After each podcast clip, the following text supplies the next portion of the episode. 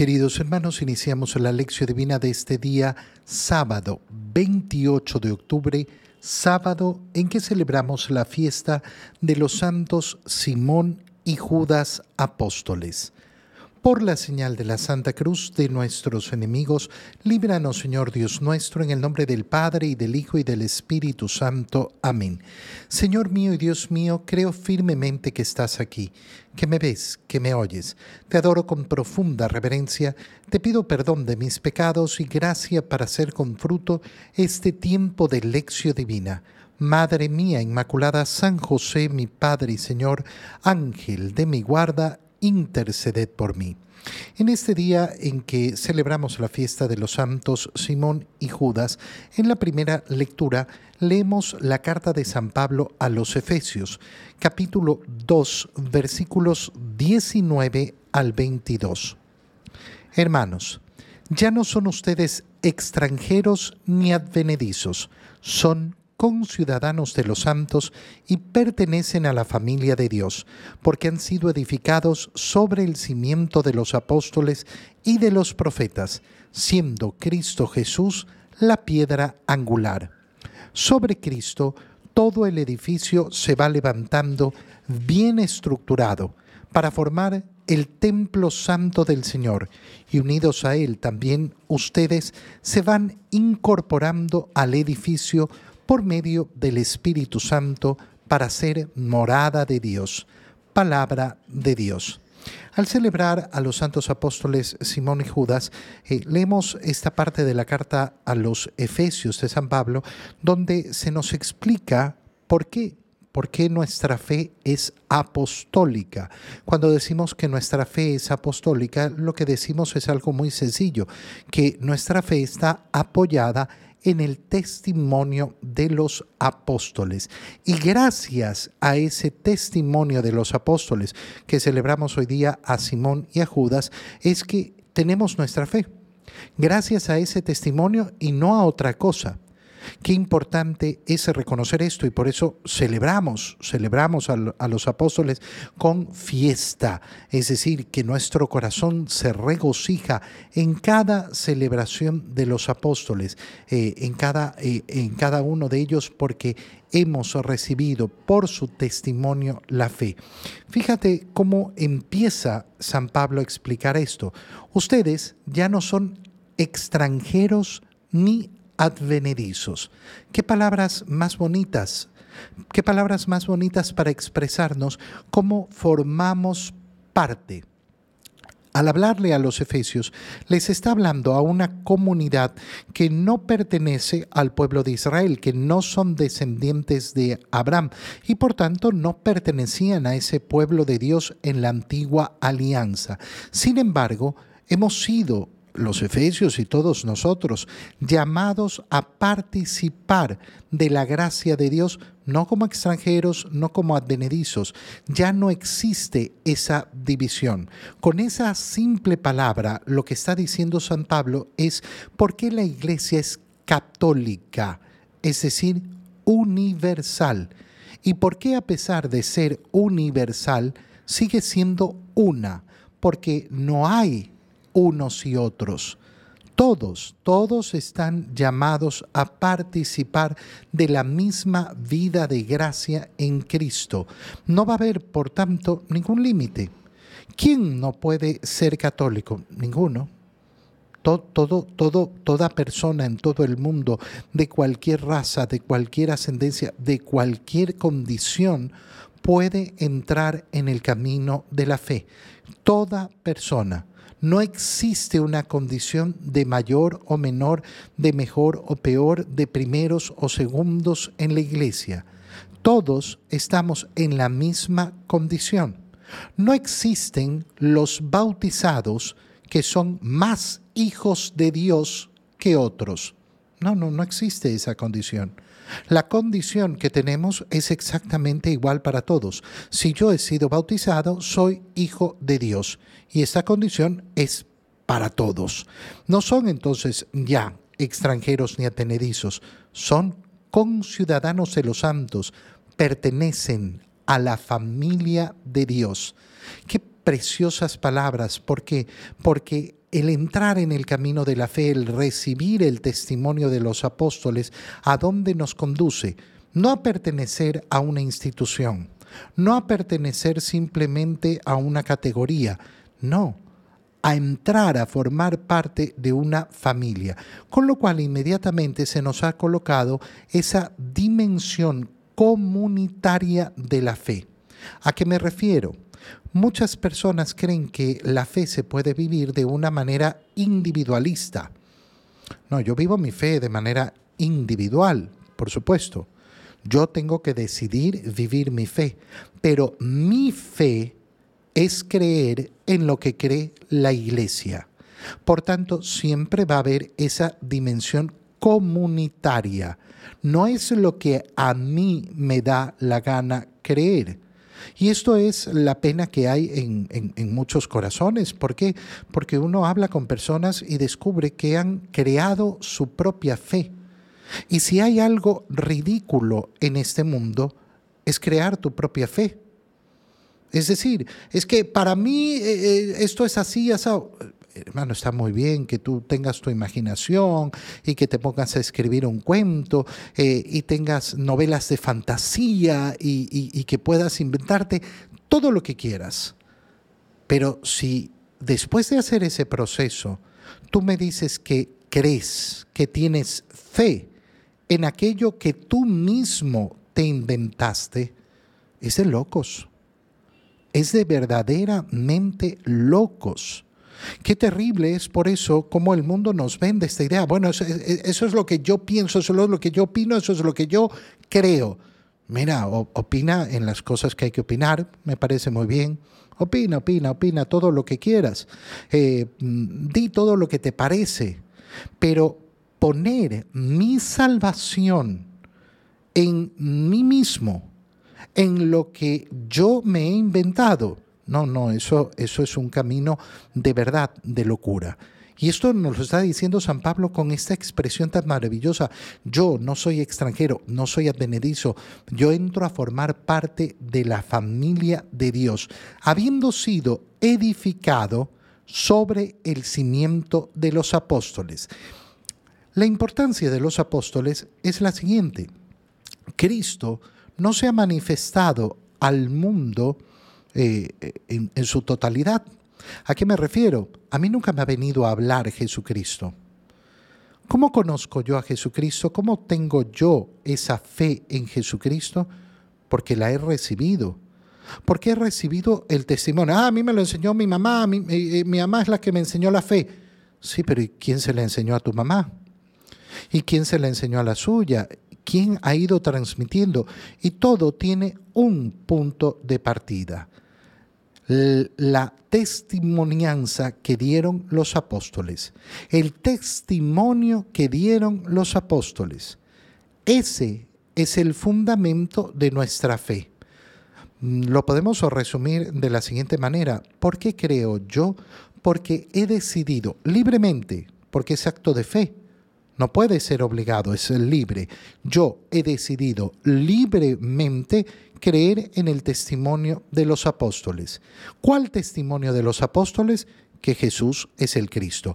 Por eso dice San Pablo, edificados sobre el cimiento de los apóstoles y de los profetas, eh, tomando en cuenta el, el Antiguo Testamento, siendo Cristo Jesús la piedra angular. No es que mi fe está basada eh, en, los, eh, en los apóstoles.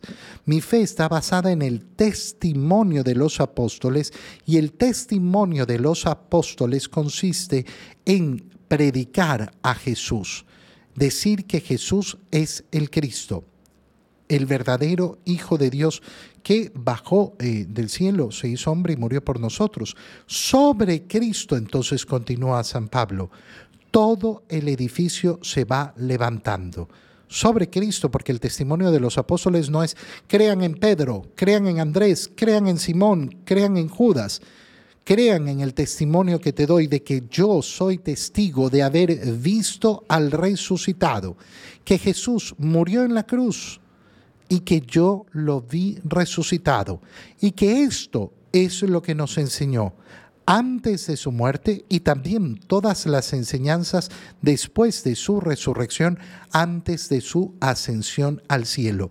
Y tú estás llamado a formar parte de esta familia y se va construyendo el edificio para formar ese templo santo del Señor. Y entonces nosotros somos incorporados. Nosotros somos incorporados también en esta construcción. Fíjate qué bonita la imagen del edificio. ¿Por qué? Porque de nuevo se nos manifiesta esa idea comunitaria. No es la fe individualista. Yo por mi cuenta, yo por mi lado. Perdón. Yo según lo que creo, lo que me parece. No. Yo en la fe de la iglesia haciéndome un miembro vivo, una piedra viva de la iglesia.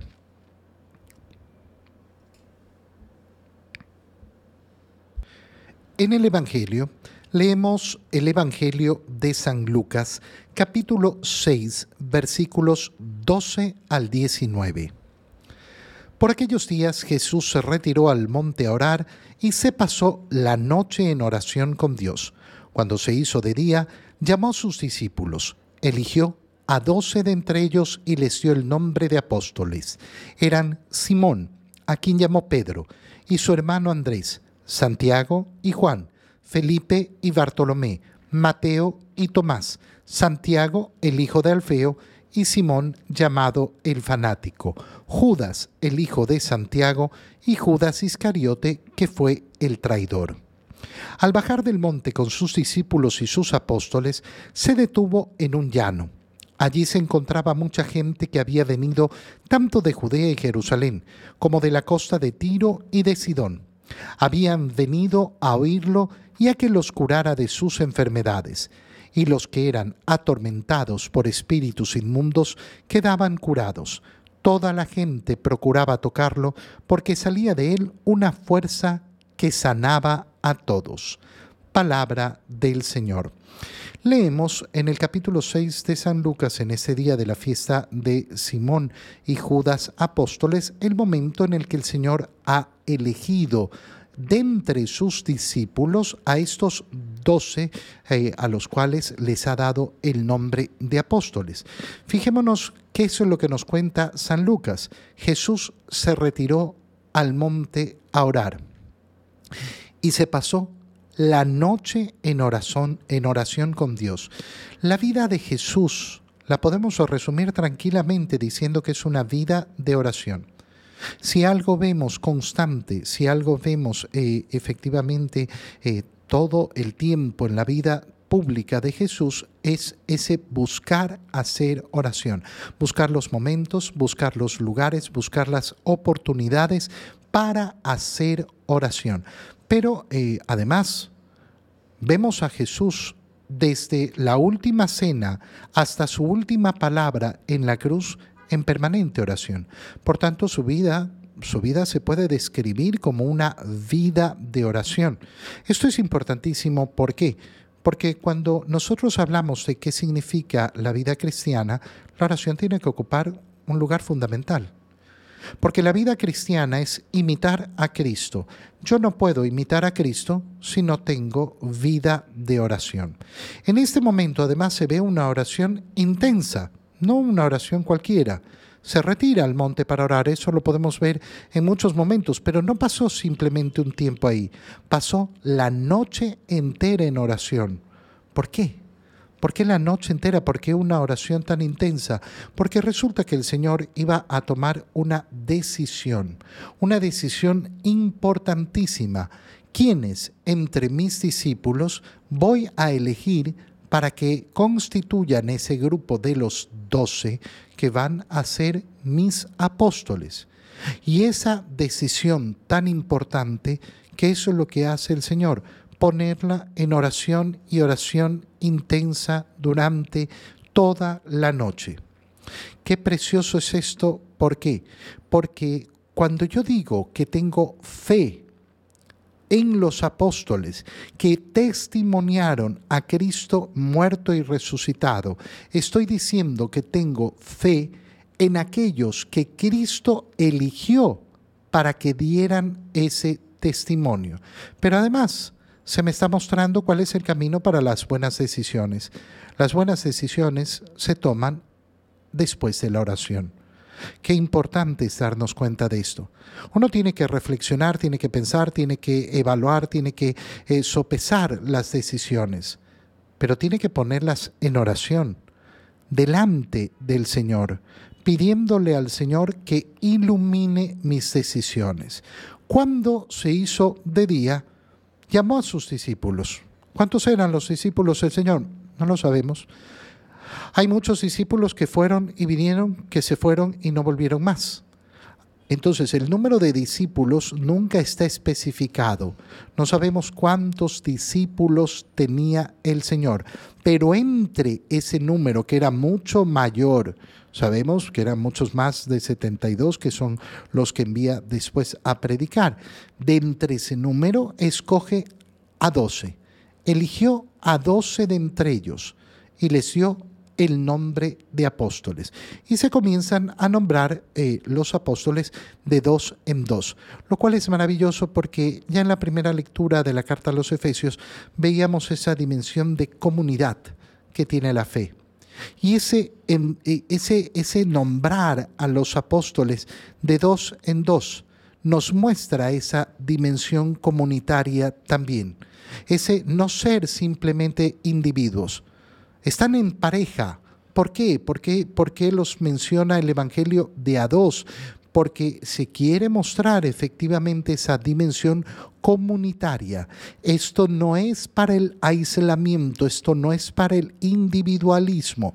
Cada uno con su nombre propio, su nombre individual, pero no son apóstoles del individualismo, son apóstoles de Cristo y Cristo lo que invita es a formar una familia con Él, una comunidad basada en el amor de la salvación. Y entonces eh, se nombran a todos, eh, a todos los apóstoles y eh, vemos cómo están juntos ese Simón llamado el fanático y Judas, el hijo de Santiago, Judas Tadeo quienes son los dos apóstoles que celebramos la fiesta el día de hoy y los elige. Por los otros evangelios sabemos que lo que pretendía el Señor era claro, que estos dos estuvieran más cerca de Él para que pudieran absorber absorber eh, todo lo que el Señor eh, les entregaba y después pudieran transmitirlo de un modo más, más vivencial. Se forma además una jerarquía entre los discípulos se escoge un grupo que es el de los doce y que va a tener primacía sobre, eh, sobre los otros. Primacía eh, no en cuanto a aplastar, no en cuanto eh, a, mal gobernar, sino todo el, el contrario, a servir. Ahora, es interesante siempre ver cómo al final se menciona a Judas Iscariote, que fue el traidor, que también fue elegido entre los doce. ¿Por qué fue elegido Judas entre los doce? Porque el Señor en su oración vio que tenía que elegir a Judas. Ah, pero Jesús sabía que lo iba a traicionar. Sí. Sí. ¿Y por qué no eligió a otro en vez de, de a Judas? Porque siempre el Señor nos va a dar la oportunidad. A Judas no lo ha obligado el Señor. Judas ha tomado, como cada uno de nosotros, la decisión. Pero esto nos muestra además algo, algo muy importante.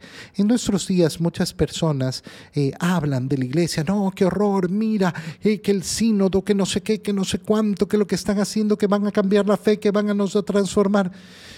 Es un horror que desde dentro de la iglesia haya eh, sacerdotes, obispos que hablan, que dicen, siempre ha sido así. Sí, siempre ha sido así. No, no es que esté bien. Lo que hizo Judas no está bien, pero eh, hay, que, hay, hay que calmar el corazón. Yo creo en las palabras de Cristo. La iglesia, la iglesia va a estar aquí y va a perseverar hasta el último día. Posiblemente muchos caigan en el camino y por eso el Señor se preguntó si encontraría fe cuando, cuando volviera, pero la iglesia va a perseverar y va a mantener el mensaje del Señor. Si yo no creo esto, entonces no creo en Jesús. Entonces no creo en su palabra. Pero ¿cómo puede ser que desde dentro de la iglesia, siempre, desde dentro de la comunidad, desde dentro de la comunidad de los doce que se han formado, surgió el traidor? Siempre va a ocurrir exactamente lo mismo. Te doy gracias, Dios mío, por los buenos propósitos, afectos e inspiraciones que me has comunicado en este tiempo de lección divina. Te pido ayuda para ponerlos por obra.